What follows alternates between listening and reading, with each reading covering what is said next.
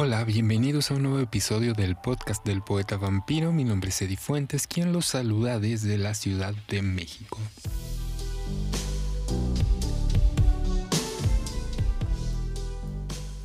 Antes que nada, discúlpenme por las semanas de ausencia. Estaba preparando todo para hacer de esto un poco mejor, para que se escuchara mejor, para que mi voz no se escuchara tan apagada, para que no se metieran tantos sonidos de la calle, para que todo estuviera al punto. Y espero, espero en verdad haberlo logrado. Disculpen en verdad por, por no haber subido gran cosa estos días, como ustedes muchos de ustedes ya se han dado cuenta, pues ya tenemos poemas diarios y vamos a seguir así hasta ver cuándo. Todos los poemas que han estado viendo, escuchando, em, eh, tanto en YouTube como en Spotify, como en Instagram, como en varias de las redes sociales, todos son escritos por mí. Estoy ahorita presentando los de aproximadamente 1900 del 95 al 1999, donde no les ponía ningún tipo de fecha, no sabía cuándo los había escrito. Entonces, pues es lo que es de los que estoy haciendo ahorita. Estos pequeños videos de menos de un minuto, espero que los estén disfrutando. Todas, todas las imágenes son recreadas con inteligencia artificial que es algo muy nuevo, que es algo impresionante, la verdad, platicar con una inteligencia artificial es otra cosa, es otro mundo. En verdad, de repente parece que sí estás hablando con un ser humano y la verdad es que es muy interesante y puedes sacar imágenes impresionantes. Como he dicho últimamente, combinar la poesía con esta inteligencia artificial para crear estas imágenes ha sido en verdad impresionante. Muchas de las cosas que yo me imaginé cuando estaba escribiendo estos poemas las he podido recrear con esta inteligencia artificial y ha sido fantástico. Así es que pues suscríbanse a YouTube, suscríbanse aquí en Spotify. Ustedes pueden ver en Spotify los videos, que también es algo nuevo y es algo padre que también pueden ver esos videos en Spotify, así es que suscríbanse, suscríbanse a YouTube para que les lleguen todos estos videos en alta definición, 4K y así, súper impresionantes.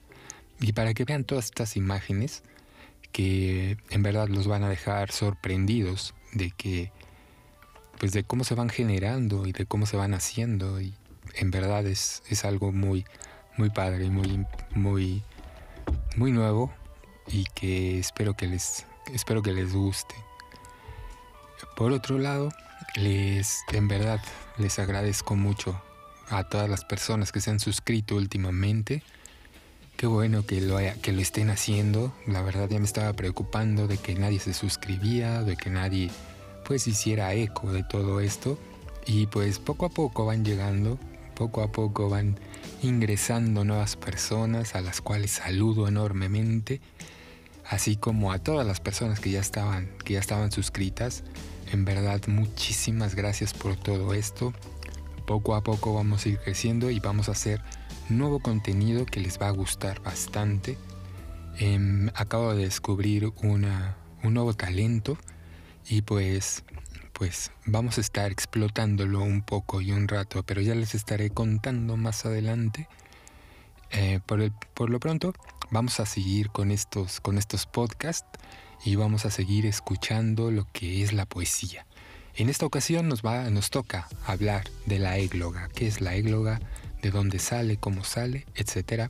Así es que comencemos.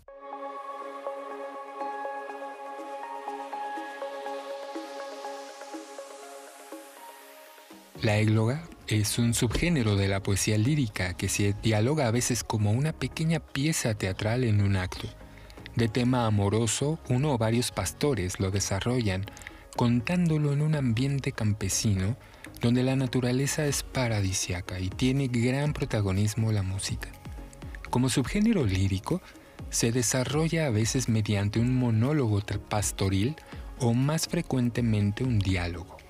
La égloga es una composición en la que el poeta, sacrificado uno de sus pastores, expresa su amor en un marco idealizado, lleno de belleza y de amor. Las primeras églogas fueron los idilios, en griego poemitas o pequeños cantos, de Teócrito.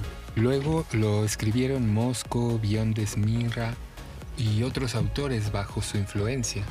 El escritor latino Virgilio, del siglo I a.C., con sus églogas, en griego selecciones o bucólicas, añadió elementos autobiográficos haciendo de cada pastor un personaje imaginario que encubría a un personaje real. Otros autores latinos escribieron también églogas, como Nemesiano, Calpurnio, Siculo o Ausonio. Esta innovación pasó a la bucólica posterior de forma que algunas veces los personajes de las églogas representaban personajes reales. A través de Giovanni Boccaccio y en el Renacimiento y la Arcadia de Jacopo Sanazzaro, el género volvió a recuperar mezclándose las composiciones en verso en un marco narrativo en prosa y se difundió por todo el mundo occidental, bien en verso, bien como églogas intercaladas en una novela pastoril cualquiera. En la literatura castellana escribieron églogas Juan de la Encina, Lucas Fernández, Garcilaso de la Vega, Juan Boscán, Lope de Vega, Pedro Soto de Rojas, Bernardo de Balbuena y Juan Meléndez Valdés. En valenciano encontramos las églogas de Vincent Andrés Estellés. Una égloga es un tipo de poema que retrata la vida de los pastores y del campo. También aborda varios sentimientos humanos enfocándose especialmente en el amor y en las relaciones de pareja. Un ejemplo de égloga es el siguiente verso del poeta español Garcilaso de la Vega, el dulce lamentar de los dos pastores. Salicio juntamente y nemeroso he de contar que quejas imitando, cuyas ovejas al cantar sabroso estaban muy atentas, los amores de placer olvidadas escuchando. La égloga describe el campo y la vida pastoril. Como se puede apreciar en el ejemplo, las églogas son composiciones poéticas donde uno o más pastores cuentan sus historias y vivencias, generalmente amorosas, estas escenas se desarrollan en un ambiente paradisiaco donde la naturaleza tiene un papel fundamental. Por esta razón, se afirma que las églogas forman parte de la literatura bucólica.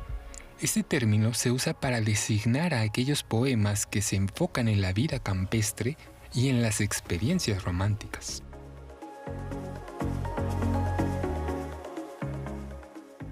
La primera égloga de la que se tiene registro fue escrita por el poeta Teócrito en 1310 a.C. y que murió en el 260 a.C., quien la tituló como Idilios, que quiere decir pequeños poemas en griego antiguo. De hecho, se estima que Teócrito fue el creador de este género poético. Posteriormente, otros importantes poetas empezaron a escribir composiciones de este estilo, como Bion de Esmirna a finales del siglo II a.C. aproximadamente, quien se dice que fue el último poeta que escribió églogas en el griego antiguo.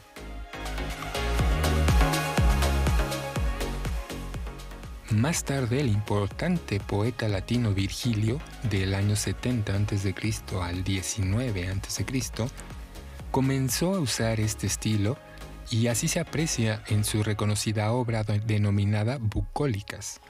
Siglos después, el escritor Giovanni Boccaccio, de 1313 a 1375, recuperó este estilo pastoril durante el Renacimiento, lo que permitió que el género se expandiera por todo Occidente. Cabe destacar que las églogas fueron muy utilizadas en la literatura española, especialmente por los importantes autores como Garcilaso de la Vega, de 1498 a 1503, Juan de la Encina, de 1468 a 1529, y Lope de Vega, de 1562 a 1635. ¿Cómo podemos reconocer las églogas? Bueno, en principio por los personajes. Son campesinos, son pastores que expresan su estado de ánimo en relación al amor. Otra de las características es que son de temas bucólicos. El tema central es el amor. Las historias suceden en lugares naturales y pueden incluir personajes que existen o que existieron en la realidad. Aparte del espacio, el lugar donde se describe utilizando el locus amoenus, un tópico literario en el que el campo parece como un lugar idealizado, paradisiaco y tranquilo. Además de la narración, a pesar de que es una poesía lírica, en ocasiones se narran historias de amor. En el comienzo de esta composición se suele presentar a los personajes y luego ellos relatan y flexionan o reflexionan sobre el amor y al final obviamente se despiden y el autor hace una conclusión sobre ese tema central. La estructura de la égloga suele estar compuesta por 30 estrofas que son estancias de 14 versos cada uno. Los versos de las estancias pueden ser en decasílabos como versos de 11 sílabas o heptasílabos, versos de 7 sílabas y suelen tener una rima consonante además de la utilización de figuras retóricas. Las figuras retóricas se utilizan para producir un efecto estético, es decir, para que el lector perciba una forma diferente eh, al objeto o el suceso al que se hace referencia. En muchas églogas se utilizan el oxímoron, la hiperbatón, la hipérbole, la prosopopeya, el encabalgamiento, entre otros.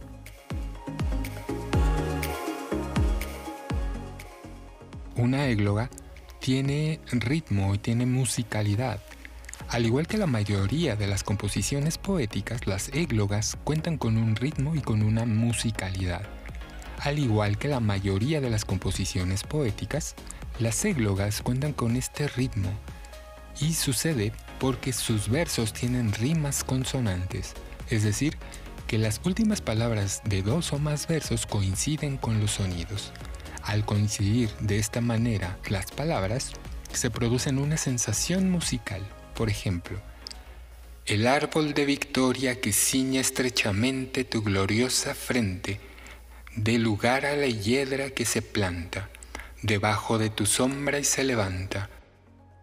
Como se puede apreciar, las palabras planta y levantan coinciden con el sonido anta, mientras que estrechamente y frente con el sonido en. Una de las características principales es que necesita la presencia pastoril. Para que se considere una égloga, es necesario que existan los personajes de los pastores. Para que se considere esta égloga, a veces es solo un pastor quien se expresa en forma de monólogo, es decir, una conversación consigo mismo, y otras veces es en un grupo. Así se aprecia en esta égloga de Garcilaso de la Vega. El dulce lamentar de dos pastores, salicio juntamente innemeroso, he de contar sus quejas intimando cuyas ovejas al cantar sabroso estaban muy atentas los amores, de placer olvidadas escuchando. En este caso hay dos pastores, Salicio y Nemeroso, quienes cantan y conversan sobre sus amores. Como se puede ver, el elemento natural y campestre está presente en la figura de las ovejas, quienes escuchan atentas el cantar de sus pastores. Además, predomina la temática amorosa. El amor es el foco principal de este tipo de composiciones. Por lo general, el pastor o los pastores relatan sus vivencias amorosas y hacen énfasis en la descripción de su amada. A veces se trata de un amor no correspondido. Todo esto sucede con un bello paisaje natural de fondo, quizás un río, una montaña o uno o varios animales. Además, estas, estas eglogas eran presentadas ante un público.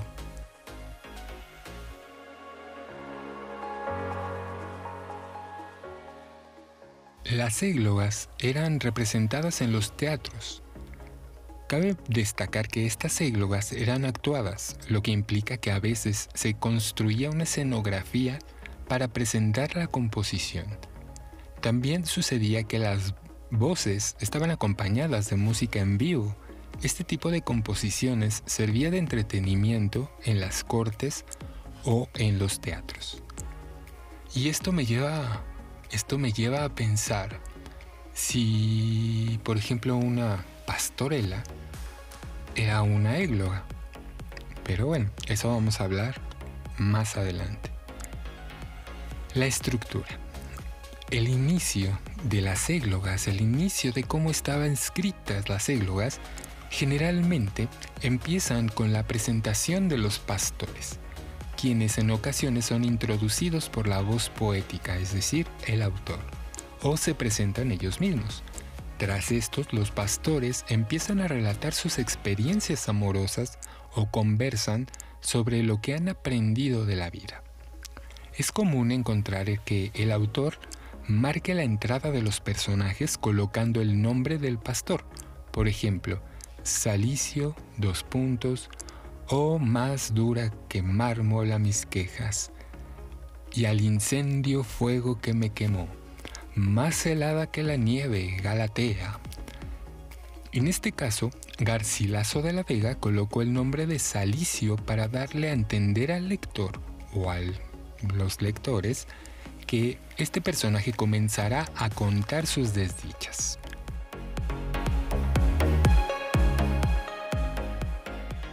Desarrollo y conclusión.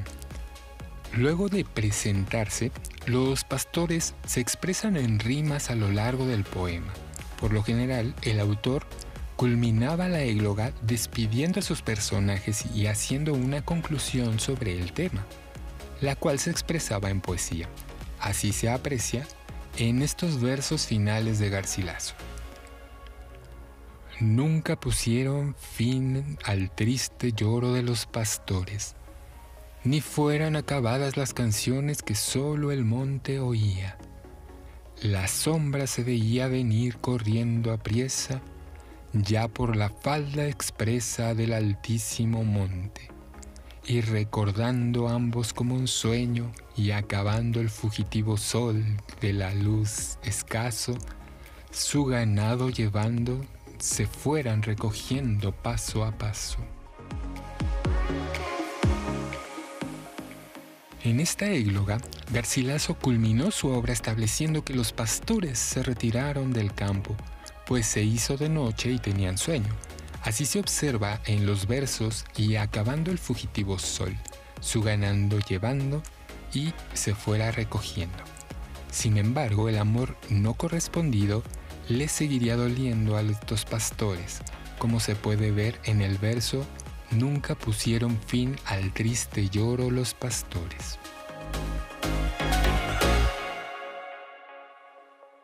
¿Cómo es la métrica de las églogas?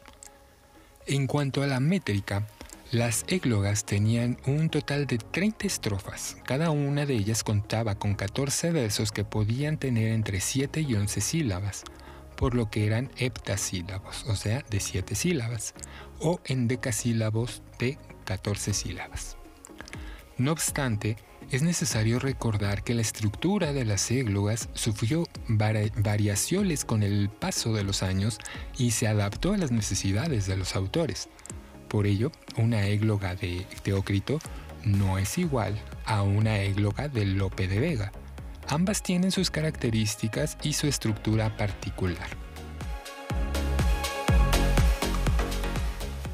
Y bueno, como se podrán dar cuenta, este tipo de poesías y este tipo de, sobre todo en la lírica, pues son muy divertidas.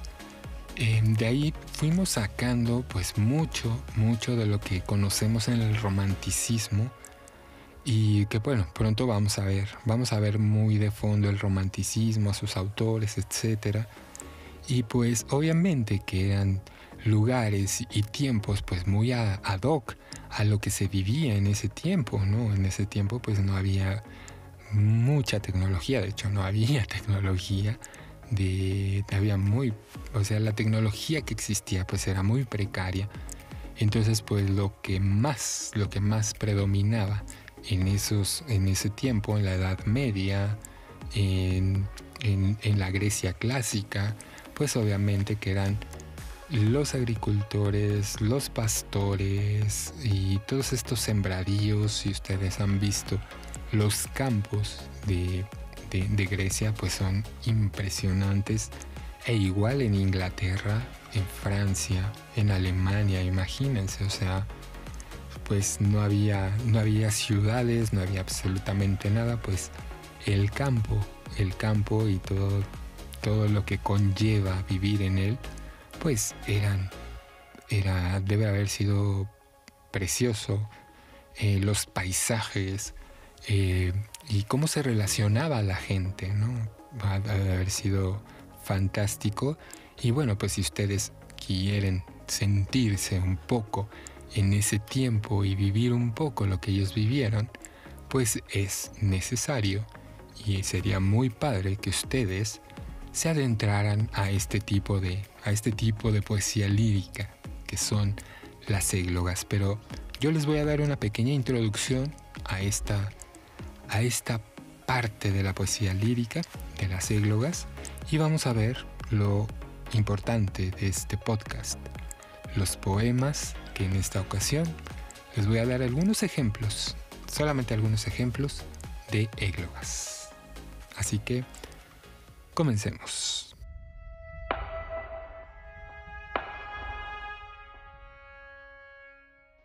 Esta égloga se llama Égloga Antonia y fue escrita por Lope de Vega. En esta composición, las protagonistas son dos amigas pastoras. Y dice así. Antonia, paréceme que siento aquí cerca suspiros y no pienso que fue sospecha vana, pues viene a paso lento por azules zafiros, violetas de la cándida mañana, mi amiga la pastora Feliciana. Feliciana, no en vano el verde prado se esmalta de flores. Antonia mía, ¿a dónde?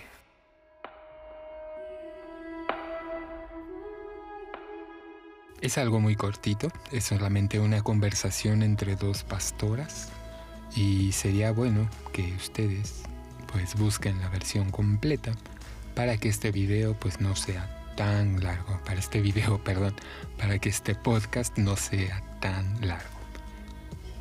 El siguiente es la Egluca bucólicas de Virgilio y dice así.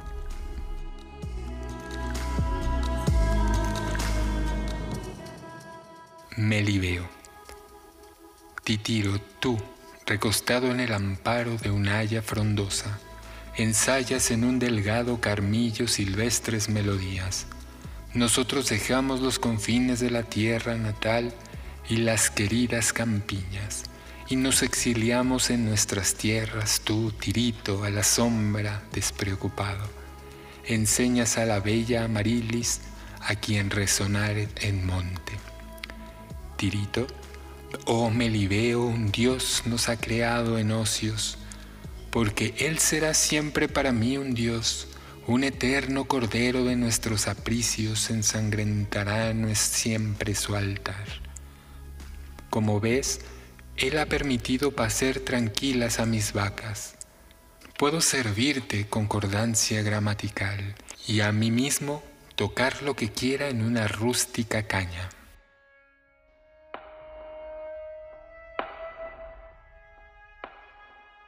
El siguiente se llama El dulce lamentar de dos pastores y es de Garcilaso de la Vega. En esta obra eh, se expresa un diálogo entre dos pastores que poseen diferentes historias amorosas. Salicio sufre las, los desplantes de su amada, mientras Nemoroso sufre la muerte de su Elisa. Y dice así.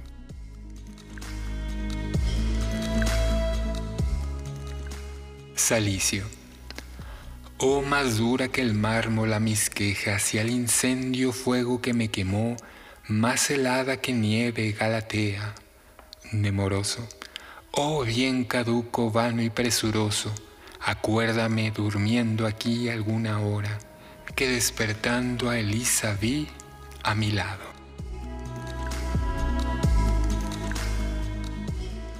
El siguiente se llama En medio del invierno está templada, de Garcilaso de la Vega. Y en esta obra se muestran varios personajes de su primera obra y el tema vuelve a desarrollarse entre personas del campo sufriendo por un amor no correspondido. Y dice así.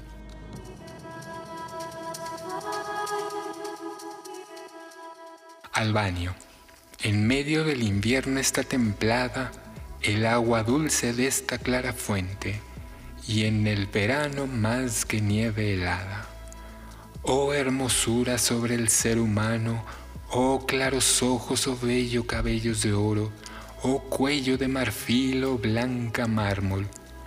¿Cómo puede ahora que quien triste lloro se convirtiese tan alegre vida en tal pobreza todo mi tesoro? Salicio. Albanio, deja el llanto que en hoy yo me aflijo.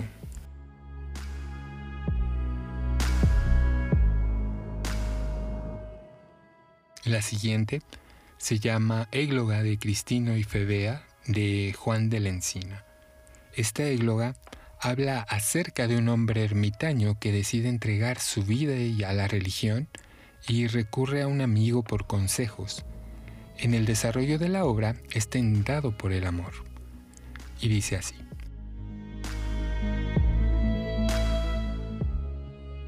Cristino, en buena hora estés Justino, Justino, oh Cristino, tú vengas también en tal, amigo mío leal. Fastado llevas camino, Cristino, Fasta aquí vengo no más, Justino. ¿Y no vas adelante más de aquí? Cristino, que no vengo sino a ti. Ver qué consejo me das, Justino. Debes de buscar consejo de un hombre viejo. Cristino, soncas por el tuyo ve.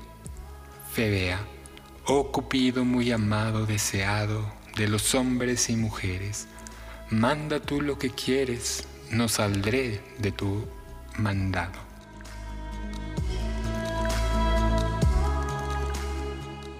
El siguiente es la égloga de Claudio de Lope de Vega. Y en esta obra, el autor hace un resumen de sus obras y muestra los últimos momentos de su vida. Y dice así.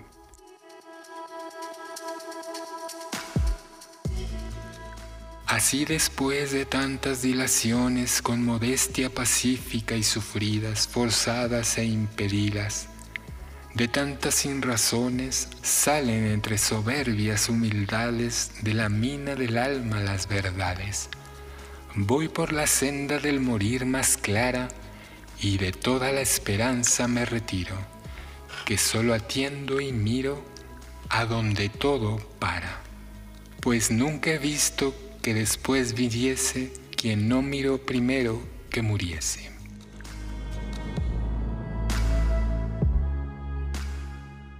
El siguiente es un fragmento de Idilio, de Idilio IV, Los Pastores.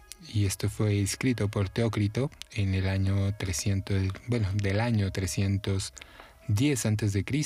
y al 260 a.C. Y dice así.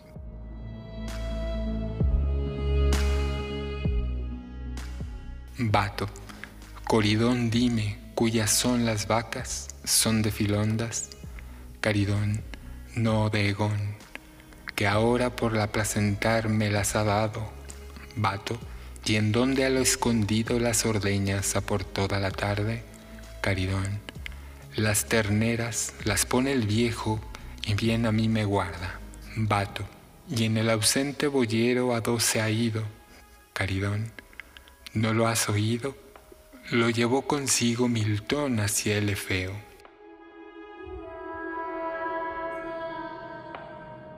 La siguiente también es de Idilio IV, de Bion de Esmirna, que vivió a finales del siglo II a.C.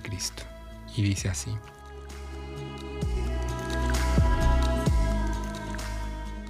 Las musas del amor cruel no temen, antes bien le aman de ánimo y sus huellas siguen y seguidas de alguno, del alma desmorada, de él se aplastan, de él se apartan, y ni enseñarle quiere, mas y dulce cantar de amor, movido el blanco pecho, se le hace corriendo luego todas, testigo yo de verdad es esto pues si canto a los dioses o a los hombres, se me traba la lengua ni cual antes. Yo canta, y de si amor yo canto luego, o delicida, entonces de la boca me sale un ledo y apacible canto.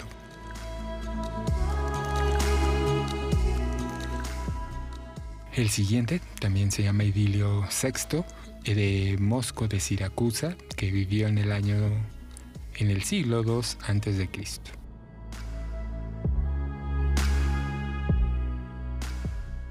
A la vecina Ecopan amaba, y Eco a un saltante sátiro quería, y el sátiro por Lidia enloquecía.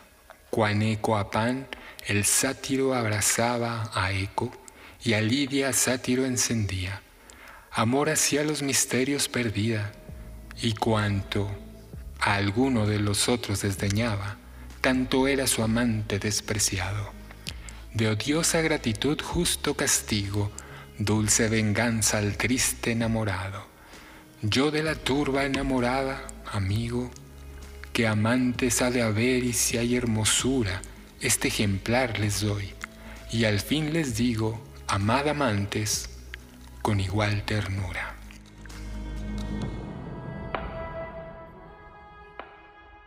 El siguiente es un fragmento de Bucólica 1 de Virgilio del año 70 a.C. al 19 a.C. Y dice así.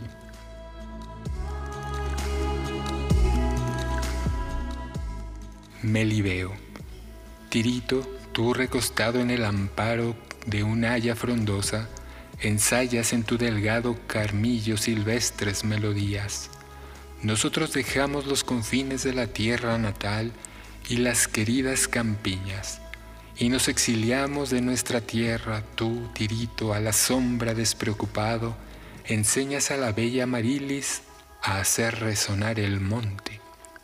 Tirito, oh Melibeo, un Dios nos ha creado otros ocios, porque Él será siempre para mí un Dios, un tierno cordero de nuestros apriscos ensangrentará siempre su altar. Como ves, Él ha permitido hacer tranquilas a mis vacas y a mí mismo tocar las que quería en una rústica caña.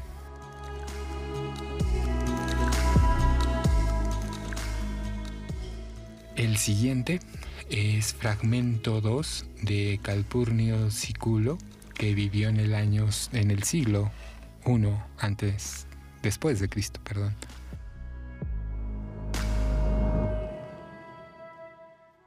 A Creocale, casta doncella, dos mozos amaron, largo tiempo, idas uno que dueño de reses lanudas era, y hasta cual otro que en huerto tenía, ambos bellos y en el canto parejos, un día de estos en que ardía la tierra se hallaron al pie de unos olmos cerca. De una gélida fuente y de una dulce cantar se aprestaron. Al concurso con premios, aquel, si perdiera, ofrecía siete bellones y el otro los frutos del huerto. Era un gran certamen y Tristis de juez actuaba. Asistió toda la clase de reses y fieras y todo, ser de hiende los aires con alas errantes y aquellos que indolente al pie de la encina sombría aparecían. Su rebaño asistió al padre Fauno y también los vircones, sátiros, fueron los driales de pies no mojados y las náyades de húmedos pies, y los rápidos ríos Detuvieron sus cursos, el euro las trémulas frondas respetó, y un profundo silencio reinó en las montañas. Todo cesó hasta que los toros hollaban herbajes desdeñados e incluso la abeja industriosa atraviose a dejar las nectéreas flores, pues ellos justaban y ya estaba triste sentado en la sombra de un árbol, años diciendo, de nada muchachos, los premios sirven si yo soy el juez. Galardón suficiente es el que triunfe el depres, el el vencido oprobio, y por quien posible ordenar las canciones alternadas, cada uno tres veces los dedos enseñé, y enseguida los dedos jugaron y fue idas primero.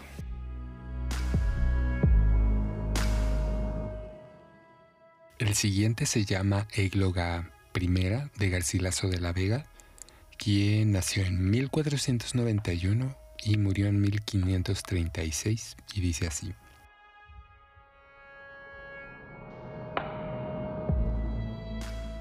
Salicio, oh más dura que mármol mis quejas, ya el encendido fuego en que me quemó, más helada que nieve Galatea Estoy muriendo y aún la vida temo. Témola, sin, con razón, pues tú me dejas que no hay sin ti el vivir para que sea. Vergüenza que me vea, ninguno en tal estado, de ti desamparado, y de mí mismo yo corro agora. De un alma te desdeñas de ser señora, donde siempre moraste no pudiendo de la salir a una hora. Salid sin duelo, lágrimas corriendo.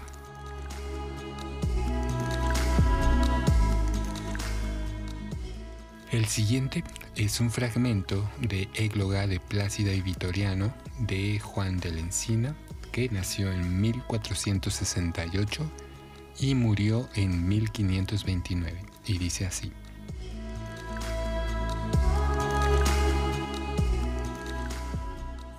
Plácida, lastimado corazón, mancilla tengo de ti, oh gran mal, cruel presión.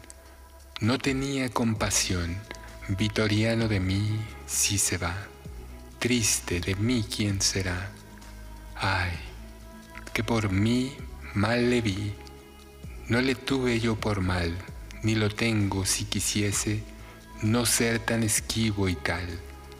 Está mi llaga mortal, sanaría si la viese, ver o qué, pues que no me tuvo fe, más valdría que fuese. Yo estoy loca, que digo tal elegía. Lástima que tanto loca, ¿cómo salió por mi boca? Oh, qué loca fantasía, fuera, fuera. Nunca Dios tal cosa quiera, que en su vila está la mía.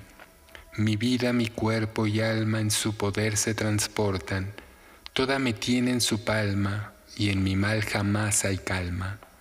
Y las fuerzas se me acortan y se alargan penas que en mí tanto tardan, que con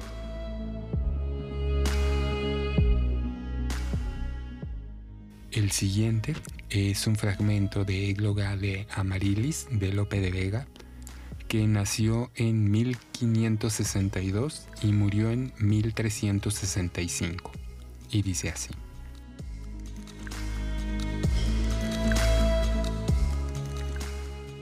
Cuando yo vi mi sol oscurecerse, mis verdes esmeraldas enlutarse y mis puras estrellas esconderse, no puede mi desdicha ponderarse, ni mi grave dolor encarecerse, ni puede aquí sin lágrimas decirse, como se fue mi sol al despedirse los ojos de los dos tanto sintieron, que no sé cuáles más se lastimaron.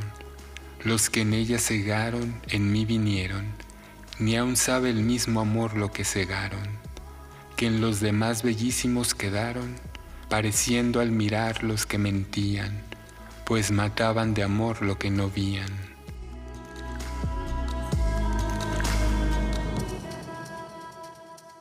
Y el siguiente es un fragmento de Batilo égloga en alabanza a la vida del campo, de Juan Meléndez Valdés, que nació en 1754 y murió en 1817. Y dice así.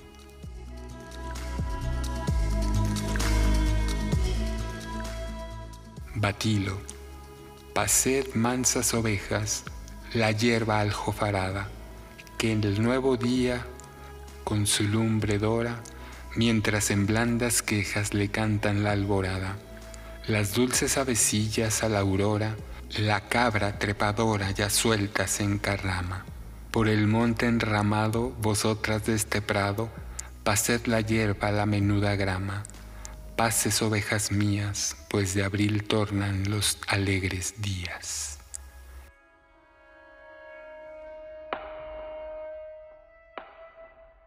Y por último, es un fragmento de la égloga 3 de Vicente Andrés Estrella que nació en 1924 y murió en 1993, que es una de las églogas más recientes que conseguí. Y dice así.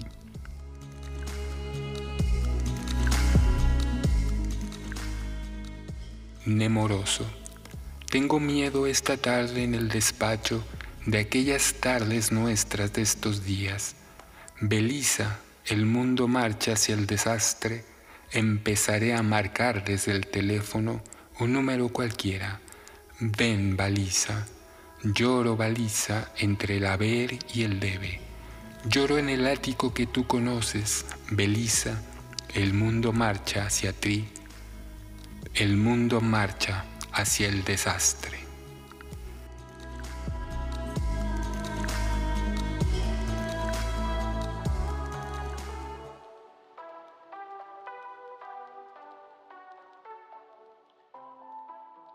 Y bueno, pues esas son las églogas. Haciendo una pequeña recopilación, un pequeño resumen de lo que es.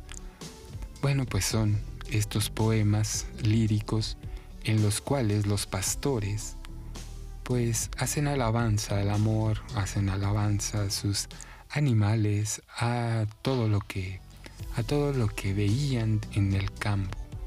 Y pues como se dan cuenta, muchas de ellas son muy bellas, son, nos remiten inmediatamente a esos enormes campos, tanto de España como de, como de Inglaterra, como de Francia, em, en, algunos viñedos, en algunos, bueno, en algunos campos gigantescos que pues muchos de nosotros conocemos también aquí en México Prometo que para la próxima les voy a traer églogas mexicanas, latinoamericanas, no sé, de esta parte del mundo, para que veamos juntos pues cómo eran, qué decían, cómo lo decían y qué pasaba en toda esa época.